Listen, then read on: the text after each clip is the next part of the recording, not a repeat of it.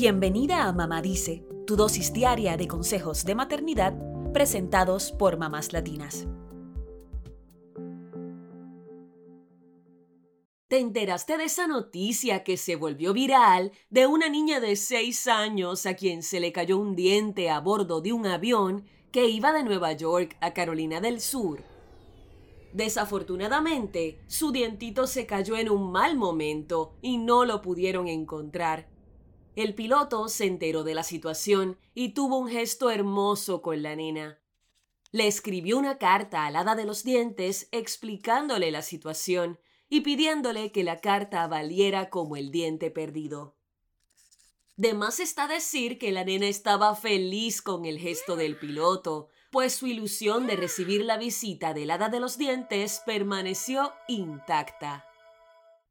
Esta historia nos deja pensando en si realmente los padres estamos listos para la llegada de este personaje de ficción que tan feliz hace a nuestros hijos.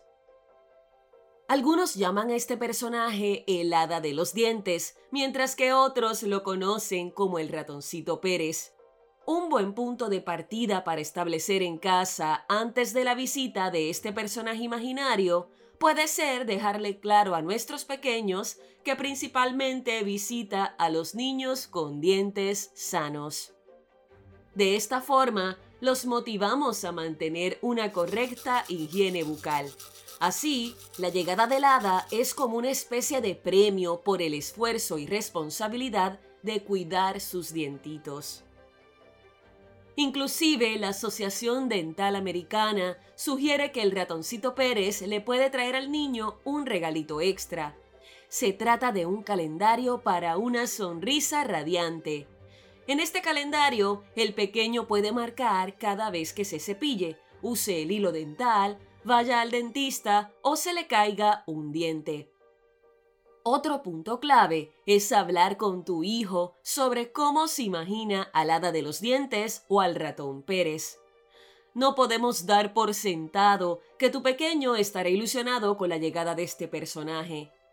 Por eso es mejor hablar con tu hijo y conocer sus expectativas para entender si podría agradarle o no la experiencia.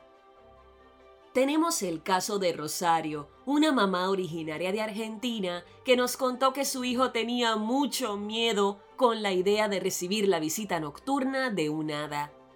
El pequeño le dijo esto llorando, así que ella terminó por cambiar la tradición.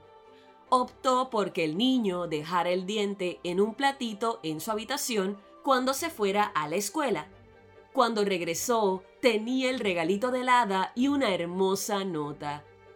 Como ves, la tradición puede adaptarse a cada niño.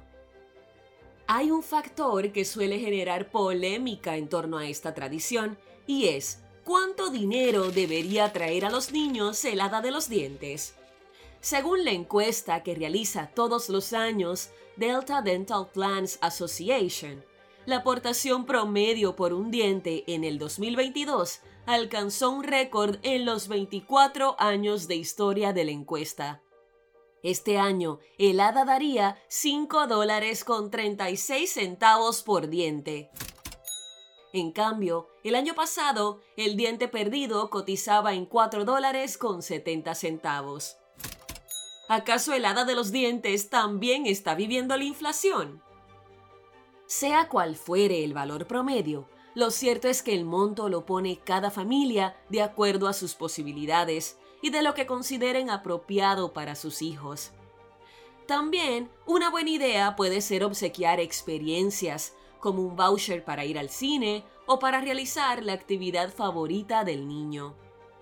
Sandra, una mamá mexicana, por ejemplo, hizo que el ratón le obsequiara a su hija un voucher para un Yes Day un día en el que a la niña sus padres le dirían que sí a todas sus peticiones y deseos.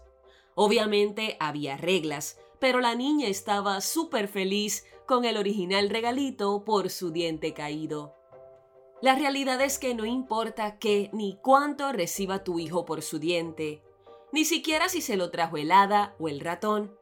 Lo lindo es generar expectativa en ellos y ver su carita de ilusión y felicidad al recibir un presente por ese dientito de leche caído, lo cual significa, muy a nuestro pesar, que están creciendo.